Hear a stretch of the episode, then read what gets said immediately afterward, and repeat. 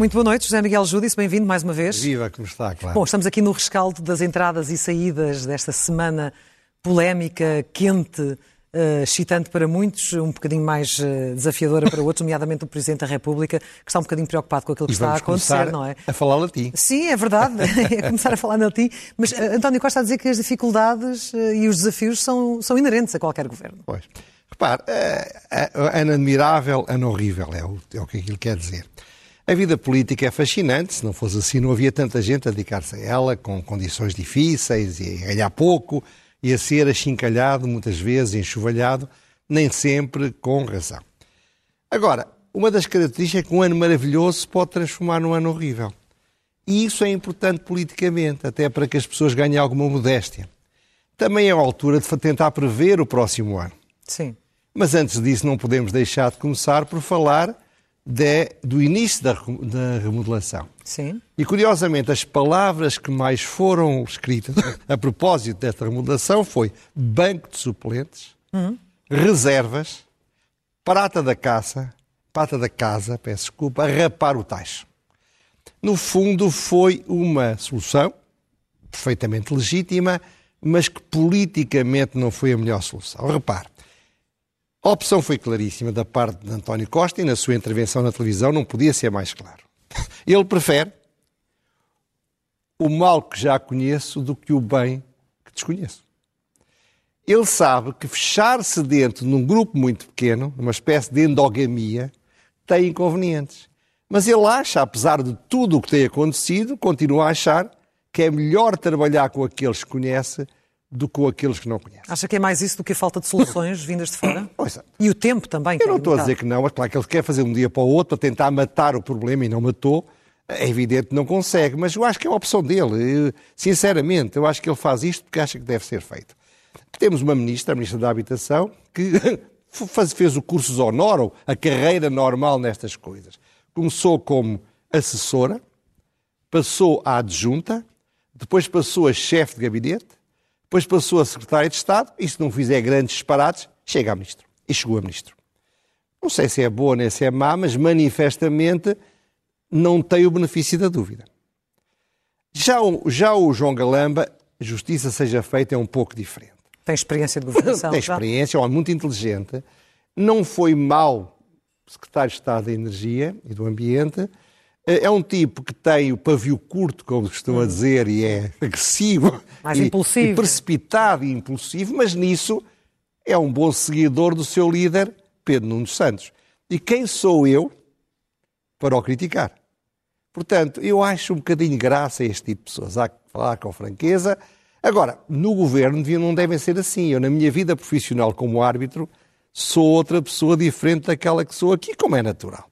Portanto, ele merece o benefício da dúvida, mas politicamente, de facto, isto foi uma solução que surge muito frágil. E que, portanto, vai ser difícil que tenha sucesso. Hum. Deus queira que sim. Deus queira que sim, mas vai ser difícil. E, sobretudo, é mais do mesmo. As tensões internas, as lutas de galos. Não sei se reparou, reparou de certeza, logo caiu o Pedro Nuno Santos, começou fogo amigo, do lado da zona de Pedro Nuno Santos sobre o Fernando Medina. Hum. Aliados, objetivos, quem diria, com o PSD sim, e sim. com a direita. Portanto, é perfeitamente normal que assim seja. Agora, um governo não é muito estável se houver guerras intestinas todos os dias entre os seus dirigentes. Mas estas escolhas de pessoas mais próximas de Pedro Nuno Santos não poderão, não poderão acalmar essas guerras mais intestinas? Essa, essa, essa é a ideia, essa é a ideia, evidentemente. Vamos ver. Agora, não podemos aceitar a estratégia do António Costa, com todo o respeito, de, pronto, no meio sou ministro, o passado acabou, não. Porque ainda há lições a tirar e ainda há coisas a averiguar. E vamos começar. Ele quis encerrar o assunto. Claro, mas não encerra, pelo menos aqui. Há dois temas que eu gostaria de chamar a atenção. Um tem um nome um bocadinho interessante ou engraçado, que é os sapatos como pedestal. Sim. Porquê? No meio destas trapalhadas, uh, uh, da maioria absoluta e seus problemas, apareceu um símbolo do que eu chamaria esquerda caviar. Alexandra Reis achou, e com boas razões, que o ano 2022 para ela tinha sido fantástico. Não passou por ela a Ucrânia, a inflação, a subida dos preços da energia, a carestia, as restrições. Não, ela, no princípio do ano, era apenas, já não era nada mal, uma administradora da TAP. Passado dois meses, era presidente de uma empresa pública muito importante. Pelo caminho, recebeu 500 mil euros. E passado quatro meses, era secretário de Estado do Tesouro. E secretário de Estado do Tesouro é um lugar muito importante. Dali sai-se, ao fim de uns anos, com bom sucesso, para presidente de bancos, para uma carreira internacional de alto destaque. Ora bem, portanto, estes 10 anos foram um ano maravilhoso para ela. Eu acho que ela quis comemorar. E quando foi tomar posse como secretário de Estado, resolveu subir para um pedestal, calçando sapatos, os mais icónicos sapatos do mundo, vai aparecer uma fotografia, que são os sapatos feitos pelo Sr. Louboutin, que diz, a palavra é dele, que os seus sapatos são um pedestal para celebrar a mulher que os calça. Sim.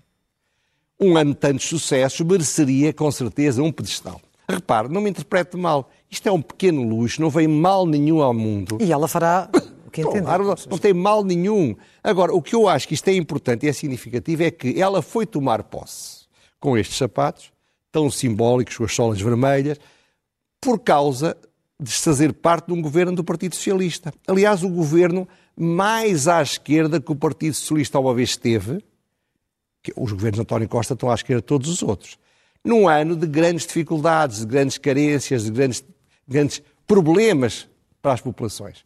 Portanto, o, o, o, protocolo destas coisas levaria a que ela fosse humilde, modesta, com uma roupa que não desse nas vistas e quase mostrasse, ainda que não sinceramente, que estava a sacrificar-se pela coisa pública.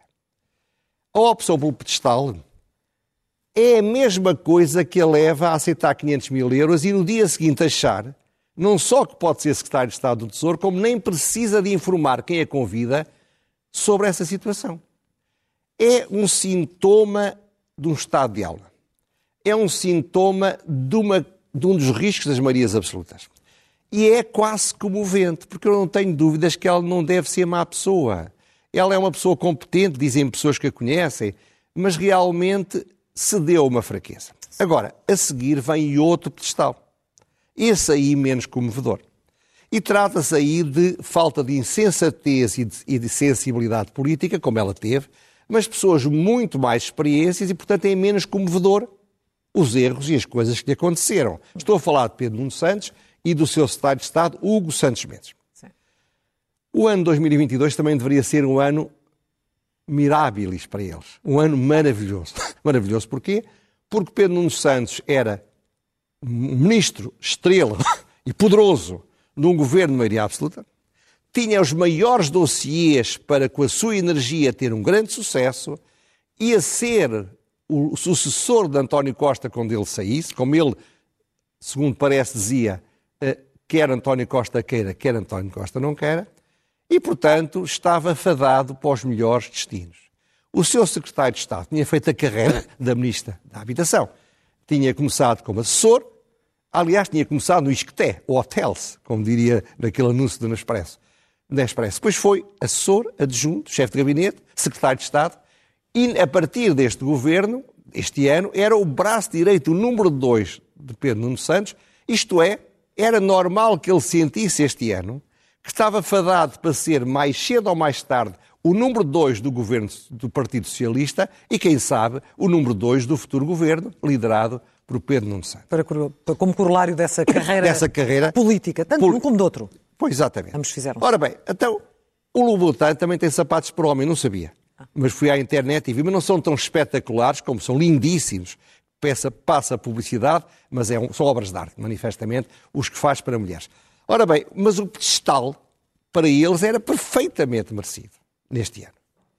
Só que o ano Mirábilis, o ano maravilhoso, transformou-se no ano Horribilis, que terminou com a sua saída pela esquerda baixa. Nunca a esquerda baixa foi tão bem aplicada como neste caso por dois casos que me lembram uma célebre frase popular que diz uma vez, ou à primeira, qualquer cai. Uhum.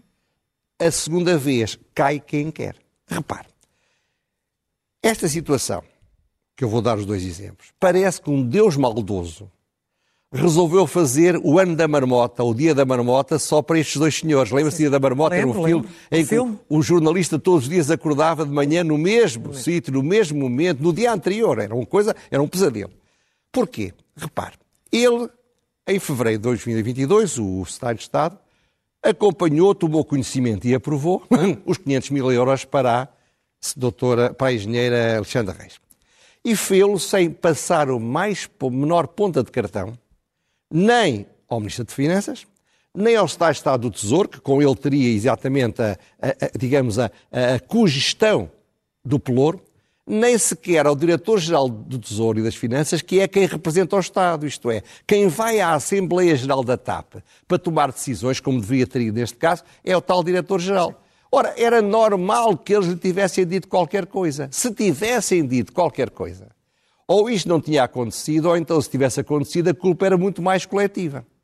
Mas foi, isto foi o primeiro erro. Mas passado três meses, estavam a fazer um erro igualzinho. O célebre despacho 7.980, de 29 de junho ou 28 de junho, em que surgiu um despacho assinado por este secretário de Estado a resolver o problema da TAP, sem que A ninguém... localização do novo aeroporto. Exatamente, da TAP não do aeroporto, peço desculpa, sem que ninguém soubesse, designadamente o Primeiro-Ministro, que perdeu a cabeça, como se sabe.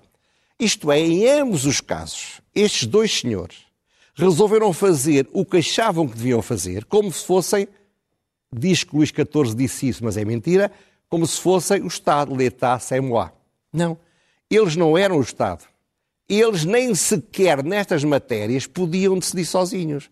Mas a decisão última sobre a imunização devia estar na Direção-Geral do Tesouro e não no Secretário de Estado das Nas Infraestruturas. finanças, e aliás, a Fernando Medina foi bastante claro em relação Claro, a isso. sim. mas foi bastante claro porque é correto. Isto é, o que isto exprime, percebe, é que há um comportamento do Pedro Nuno Santos que se copia para o seu braço direito.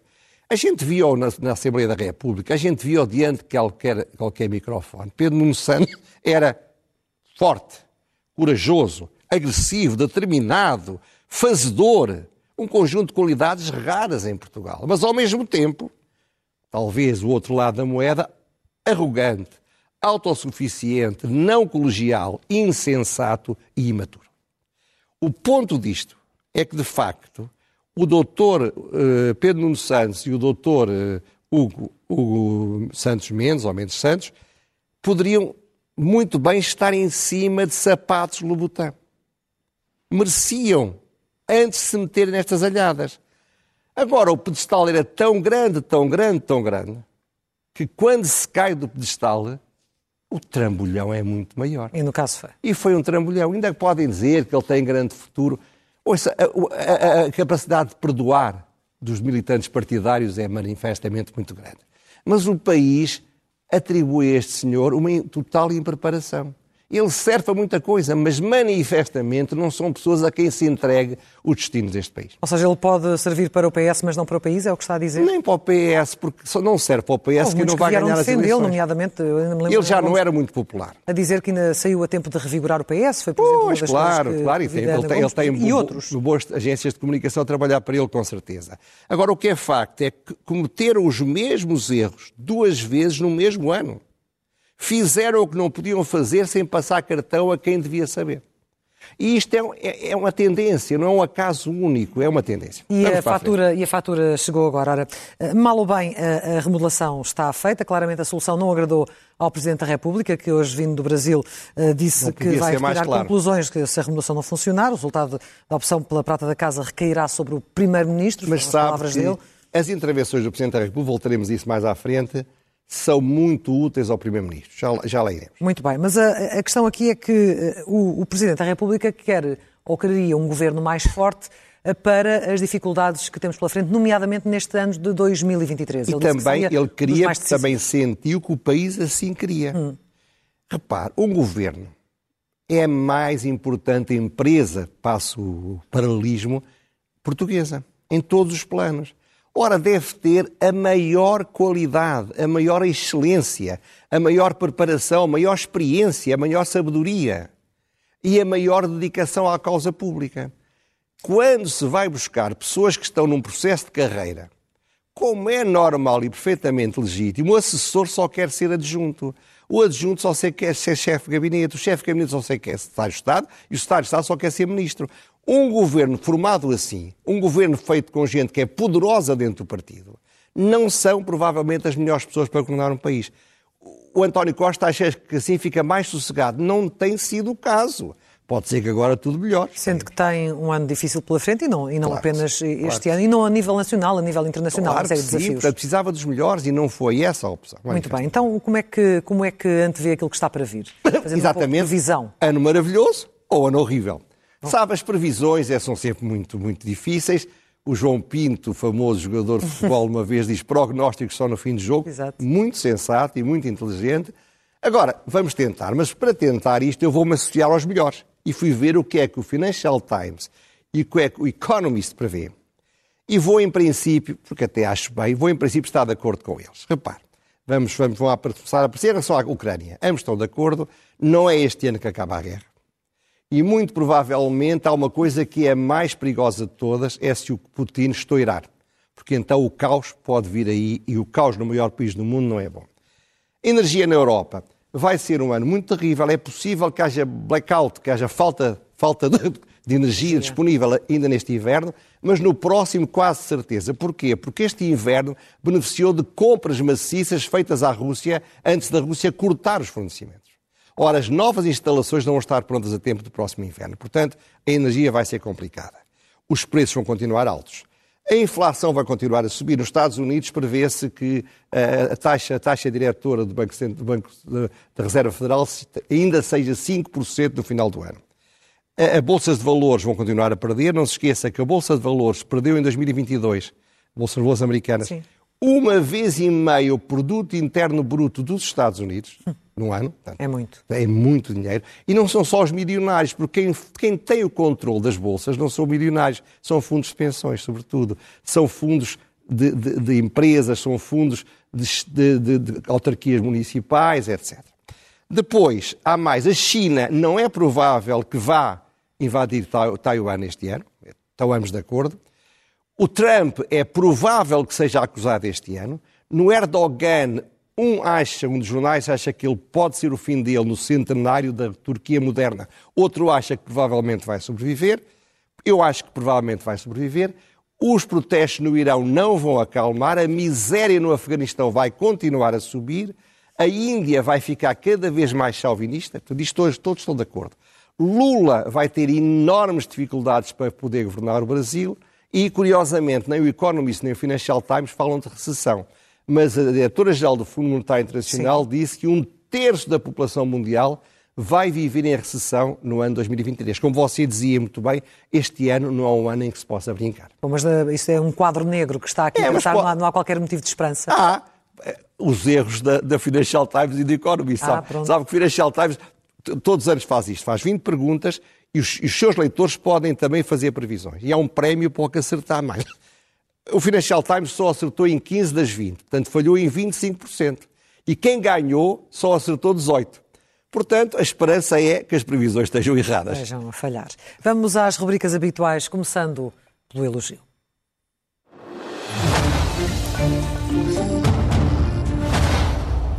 E aqui está o elogio É o Presidente da ao República. Presidente da República. O Presidente da República fez um notabilíssimo discurso na mensagem de passagem. É claro que ele está como peixe na água na bolha mediática, embora diga que não é da bolha mediática que lhe interessa. E, sobretudo, tem uma enorme experiência a gerir crises e a criar factos políticos nelas. Faz comentários que desencadeiam efeitos políticos. Portanto, ele é bom nisto. Agora, o discurso foi muito bom. É de antologia o que ele disse sobre 2022.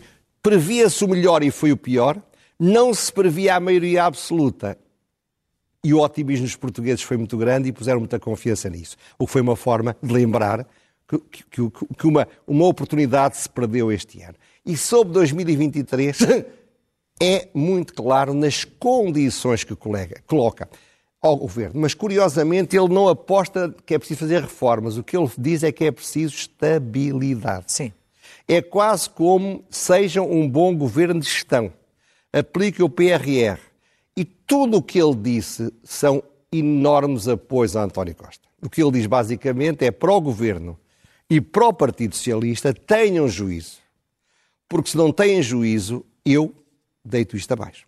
Eh, foi o que ele basicamente disse. E voltou a dizer agora quando voltou. É? Quando voltou quando... Para alguém eh, que, que, defende tanto a estabilidade, este aviso é uma espécie de quase grito de desespero. Que... Não, não será. Eu acho que é, uma, é para meter medo. É mais para meter medo ao próprio António Costa, que está numa altura em que embora já um bocadinho quebrado, estava muito arrogante, não é? Portanto, Mas sentiu no discurso de ontem uh, menos arrogante, usando a sua expressão? o desejo de ser menos arrogante.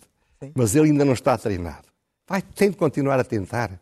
Porque os portugueses não gostam da arrogância, sobretudo em quem nos governa, não é?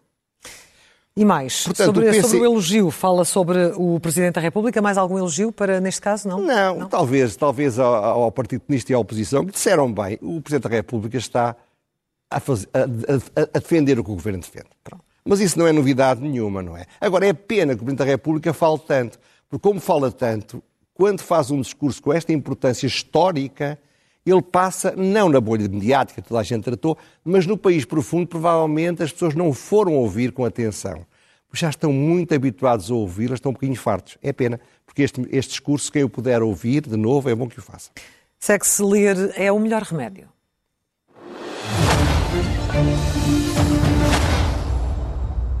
O que é que sugere? Ora bem, Maria de Fátima Bonifácio teve na, na Ribalta, aqui há tempos, por umas declarações muito controversas que fez. Mas não ah, devemos esquecer sim que ela é talvez a grande especialista em história política do século XIX português. Ora bem, foi editado um livro, vai aparecer ali a capa, que se chama dela, chamada Republicanização da Monarquia. Perceber o século XIX português. É um livro seminal, é um livro decisivo, é um livro, são dois grandes ensaios de 1999 e que são editados para a tribuna da história do Pedro Avilés, que em boa hora tomou essa decisão. O tema é muito importante. É o conflito entre a legitimidade monárquica e a legitimidade democrática ao longo de todo o século XX. Que é, no fundo, o conflito que algumas vezes aqui falei entre a legitimidade liberal, o liberalismo, e a legitimidade democrática, a democracia. E porquê é que isto é tão oportuno hoje em dia? Porque estamos a viver uma época quando a democracia pode ser liberticida pode matar a liberdade. Quando autocratas, figuras autoritárias, pessoas, que não respeitam a liberdade, utilizam os instrumentos da democracia, ganham eleições e depois dão cabo de ambas. Portanto, o livro é um livro sério, denso, um livro de uma historiadora, mas que manifestamente vale a pena ler. Aliás, eu larguei outros para ler este e estou a lê-lo agora. Agora, a pergunta sem resposta.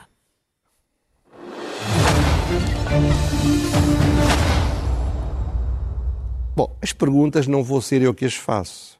As perguntas desta semana são as que eu espero que as oposições façam ao Governo, à Assembleia da República, e o que eu espero que o Governo responda às oposições. Chega de adiar as respostas. As perguntas, boas perguntas, olha, quem fez bons exemplos foi Helena Garrido, num artigo chamado Incompetência, Negligência ou Amiguismo, no caso da TAP, que saiu hoje no Observador, mas eu dou algumas chegas para quem tem de fazer perguntas. É verdade que Alexandra Reis foi afastada por ter criticado duramente o descontrole da gestão da TAP. É que há quem diga isso e pessoas que aparentemente sabem do que falam. Se é assim, será que as, as, os 500 mil euros e a nave foi a resposta de Pedro Nuno Santos e da sua equipa para alguém com quem ele estava de acordo mas não podia substituir a CEO porque seria o maior fiasco da sua vida política ao fim de nove meses, uma pessoa que ele tinha dito que era uma escolha internacional do maior nível, ele mandá-la embora com uma indenização que era pelo menos o dobro daquela que foi recebida por esta. O que é que faz o, o chefe chef financeiro da TAP, nomeado pelo Ministério das Finanças? Ele não dá conta disto ao Ministério das Finanças. Porquê? O que é que faz o chairman da TAP, nomeado, é um amigo de escola, do Pedro Nuno Santos neste processo. Desapareceu, ele não tem nenhuma função, ele não tem de informar o acionista. Como é possível que, sendo apenas as decisões poderem ser tomadas por conjunto dos dois ministros, um deles decida tudo sozinho sem informar o outro? E a grande questão, final, é esta. Será que isto é tudo e apenas culpa do Pedro Nuno Santos? Mas se é, porque é que ele esteve estes anos todos e nós apagarmos os disparates?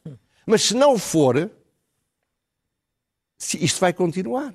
Isto é, se o problema é um mal da origem, é um mal do governo, é um mal do partido, é um mal do estado de coisas, nós não vamos ficar melhor depois dele sair. Deus queira que a culpa seja toda dele. E fechamos com a loucura mansa.